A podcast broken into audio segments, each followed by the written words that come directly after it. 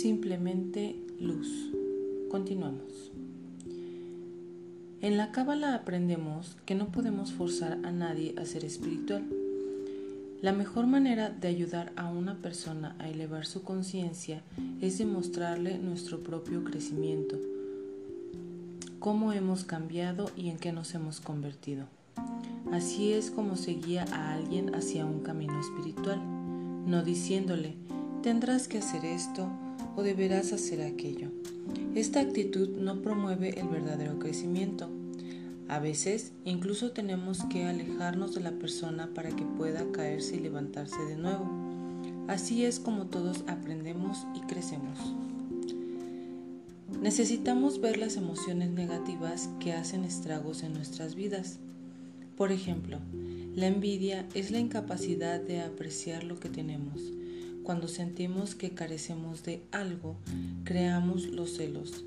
Pero si conseguimos identificar nuestras emociones negativas, podremos trabajar para transformarlas en lo opuesto a lo que representan. Así, transformaremos un sentimiento de carencia en un sentimiento de abundancia y en el proceso nos uniremos más con nuestro espíritu. No nos podemos permitir el lujo de invertir energía en emociones negativas, pues estas crean un agujero negro que nos vuelve vulnerables a la enfermedad. No hay ninguna cura física para el rencor, el resentimiento o el odio. Lo único que podemos hacer es admitir, tengo esta cualidad negativa y esto es lo que debo hacer para corregirla.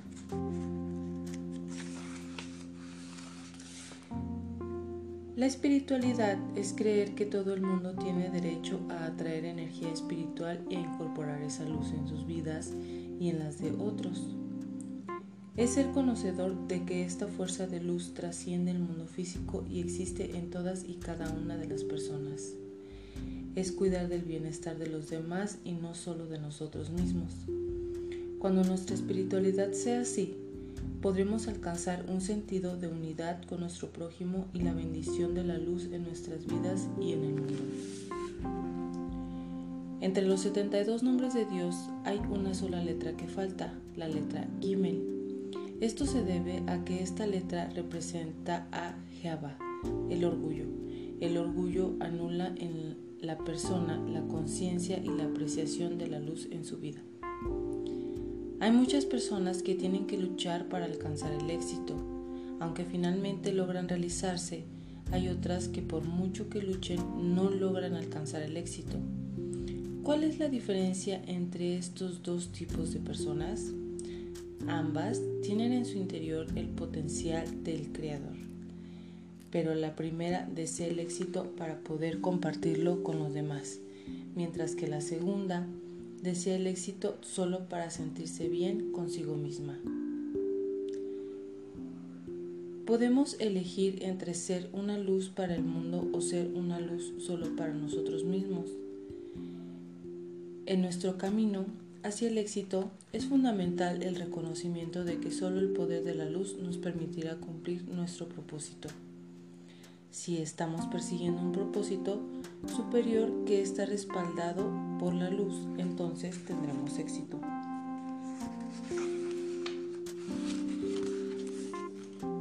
El poder de un ángel se limita estrictamente a la tarea particular para la cual fue creado. No hay una brisna de hierba en crecimiento que no tenga un ángel que la cuide. Del mismo modo, todos tenemos nuestra propia tarea, un propósito específico para el cual vinimos a este mundo y es dentro de ese ámbito donde debemos funcionar. Se dice en el Zohar que la redención final vendrá cuando hayamos alcanzado una masa crítica. Alcanzar esta masa crítica no depende de un número específico de personas, sino de que cada una esté realizando la tarea singular para la cual ha sido puesta en este mundo. Una persona nunca sabe cuánta luz revela en el mundo cuando entrega su energía a otro. A los ojos del Creador, el hoy, el ayer y el mañana son una ilusión. El tiempo solo existe en nuestro mundo físico. Hay muchas mujeres casadas con hombres que no están tan evolucionados espiritualmente como ellas.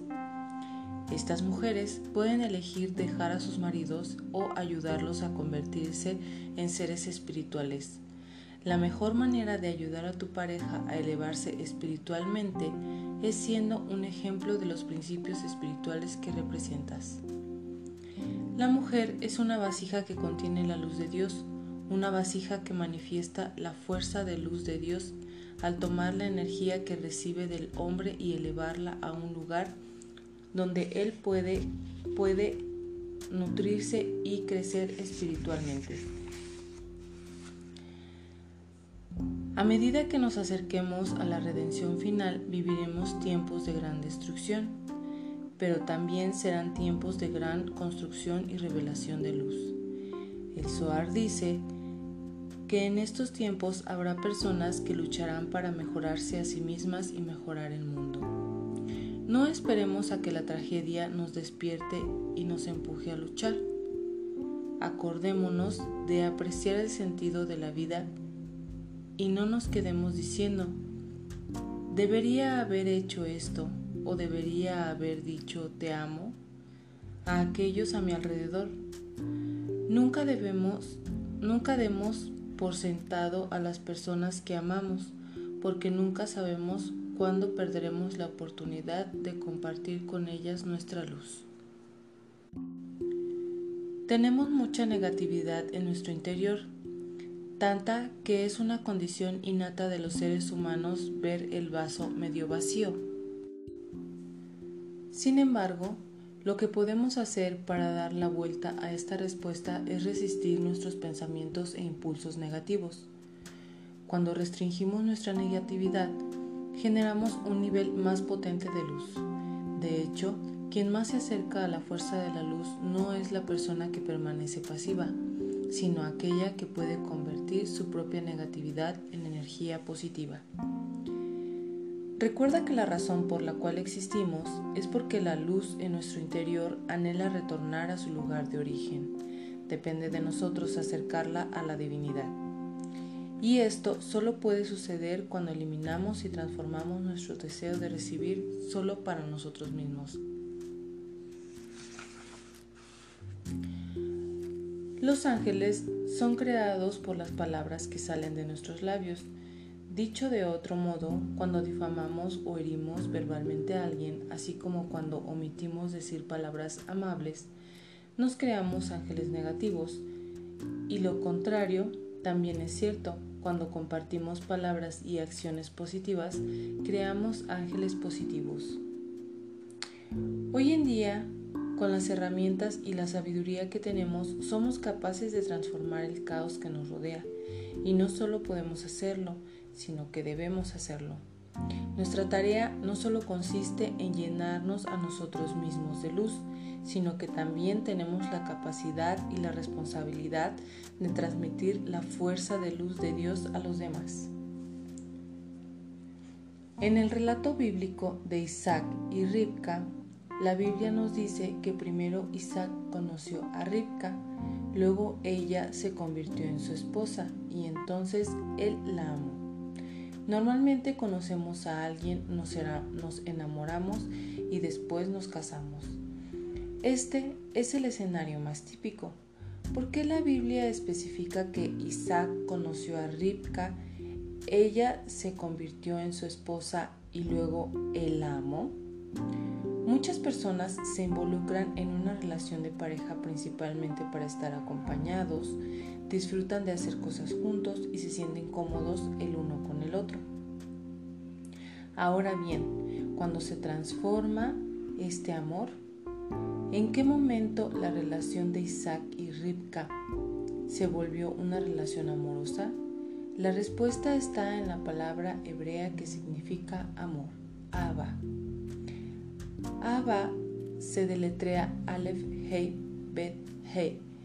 El valor numérico de las letras Aleph, Hei, Bet, Hei suma 13. La palabra hebrea para uno, Ehad, también tiene el valor numérico 13. Entonces, ¿qué es Abba? ¿Qué es el amor? El amor es dos personas que funcionan como una entidad unificada. Es la mezcla y la interdependencia de dos almas. La mayoría de las relaciones no funcionan en este nivel, sino a partir de la necesidad emocional, de motivos financieros o del miedo a estar solo. Pero una verdadera relación entre dos almas tiene lugar cuando ambas se complementan mutuamente. Cuando un alma está baja, la fortaleza de la otra la eleva y viceversa. Ambas funcionan y actúan como un todo, como una unidad completa. Esto es lo que significa amar y por eso la Biblia explica que el amor que existió entre Isaac y Ribka fue de unidad. La riqueza puede convertirse en una jaula de oro si lo permitimos. Cuando sacrificamos tiempo con nuestra familia, nos volvemos esclavos de nuestra riqueza. Entonces, no solo somos incapaces de disfrutar nuestra fortuna, sino que nuestros hijos también sufrirán las consecuencias de nuestra esclavitud. La verdadera riqueza es el placer de tener familia, hijos y amigos. El dinero y el reconocimiento social se vuelven inmateriales cuando tenemos el amor de nuestros seres queridos. A lo largo de milenios, los cabalistas han sabido que existe otro universo allá afuera, un universo paralelo, Mientras observamos nuestro ambiente físico y vivimos en él, existe de forma simultánea un universo perfecto que nada sabe del caos, la enfermedad y el sufrimiento. Somos vasijas de la fuerza de luz de Dios. Si permitimos que Él ingrese en nuestros corazones, también debemos estar dispuestos a utilizar lo que se nos ha dado para alegrar los corazones de otros. Recuerden que ustedes son la cosa más preciada que el Creador ha puesto sobre la tierra.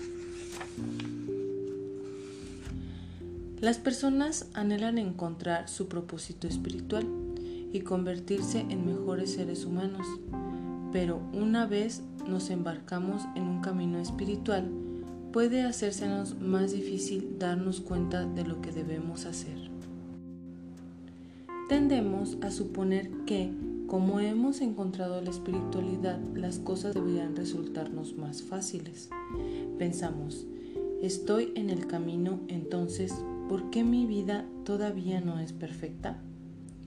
¿Por qué no he ganado el dinero que esperaba ganar? ¿Por qué no he conocido aún a la persona de mis sueños?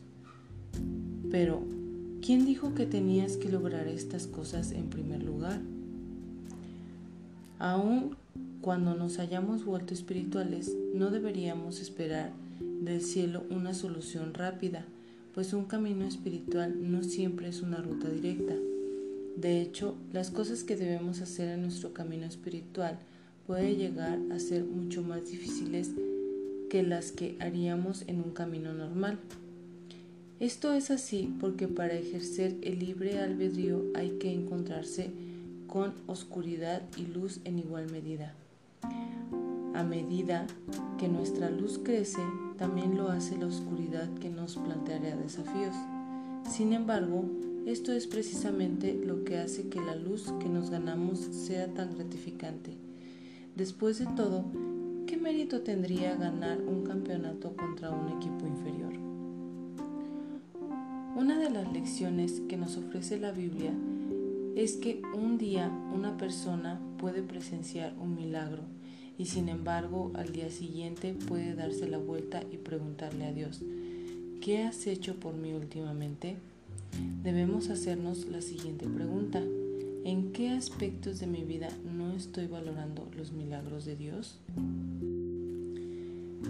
En el templo siempre había un incienso, de dulce perfume Existen diversas fragancias que al inhalarlas abren nuestra conexión con la luz.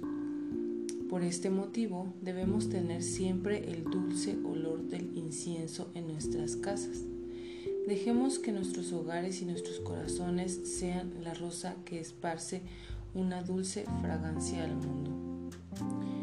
todas las personas que poseen rasgos que nos desagradan, pero debemos amar la chispa de Dios que reside en cada persona y con un aliento de generosidad soplar suavemente aquellos aspectos que nos inclinaríamos a juzgar.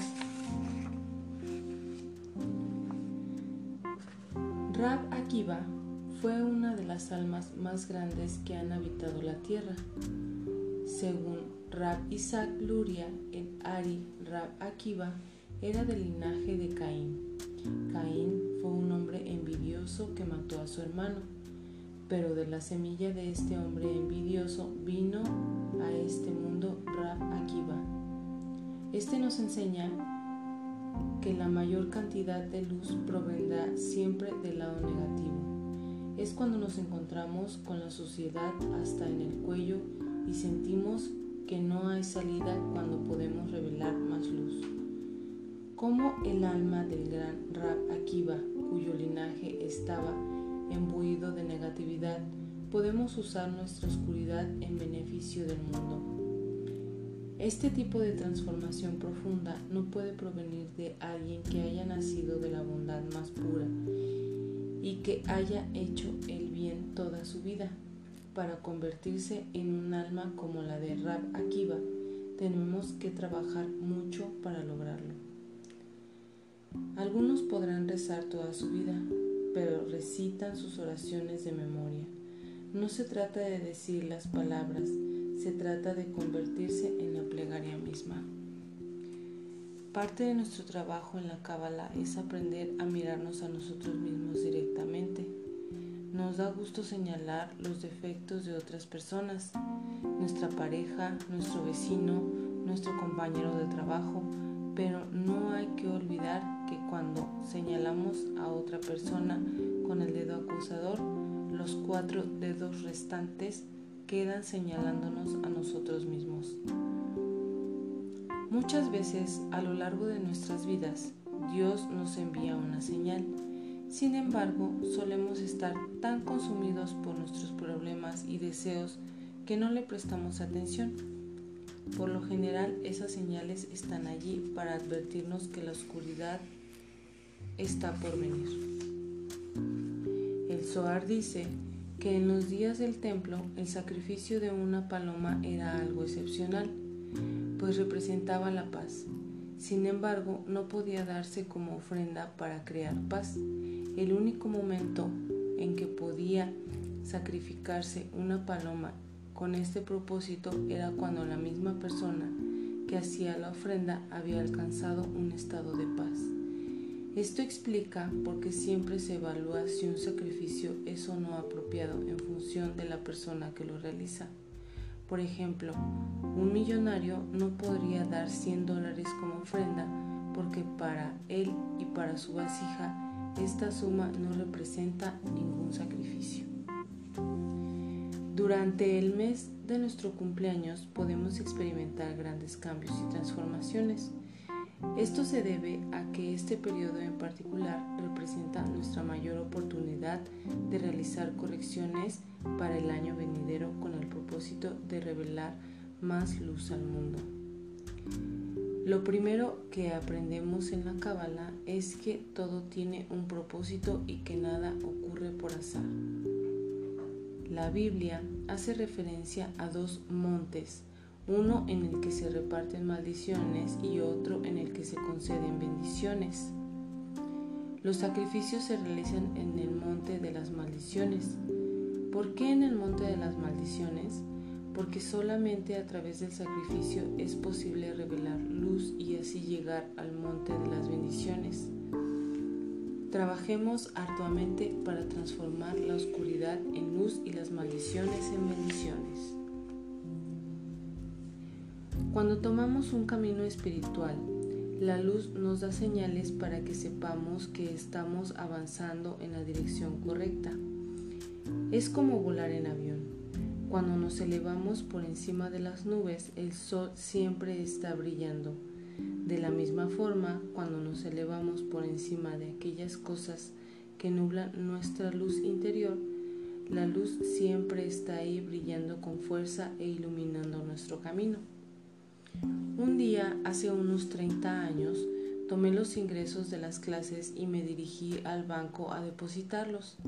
Llevaba cerca de 10 mil dólares en un sobre. De camino me detuve en una tienda para hacer algunas compras, pero cuando regresé al auto el sobre con el dinero ya no estaba. Pensé que a lo mejor lo había dejado en la oficina, pero allí tampoco estaba. Volví sobre mis pasos a la tienda de comestibles y vi un tumulto de gente. Les pregunté si habían visto un sobre con mil dólares y me dijeron que sí, que lo habían encontrado y habían llamado a la policía. El agente que estaba allí mismo me entregó el sobre con el dinero. Estaba asombrada. No esperaba que pudiera pasar una cosa así, ni que pudiera recuperar el dinero. Pero esto nos da muestra que nunca debemos temer perder aquellas cosas que en verdad nos pertenecen. Si realmente son nuestras, nadie puede quitárnoslas. Lo que necesitamos revisar son aquellas cosas que no queremos compartir y que para empezar ni siquiera son nuestras. ¿Por qué nos aferramos a esas cosas tan fuertemente? Debemos preguntarnos, ¿Qué hice hoy que sea diferente a ayer? Mientras tengamos un hálito de vida en el cuerpo, siempre podremos cambiar y transformarnos. De hoy en adelante tenemos la oportunidad de cambiar. El único problema es que a veces es difícil descubrir qué cosas estamos llamados a cambiar en nosotros mismos. ¿Cómo podemos descubrir lo que necesitamos cambiar? Un buen comienzo es prestar atención a los aspectos de nuestra vida que suelen traernos más problemas. Tal vez sea el modo de comunicarnos o la forma en que hablamos, lo que decimos o dejamos de decir, lo que hacemos o dejamos de hacer. Analízalo bien. Sin duda, las respuestas de seguro se revelarán. No debemos temer a este proceso de descubrimiento. Podemos emprenderlo con deleite y felicidad. Fin. Gracias por escuchar. Gracias por estar.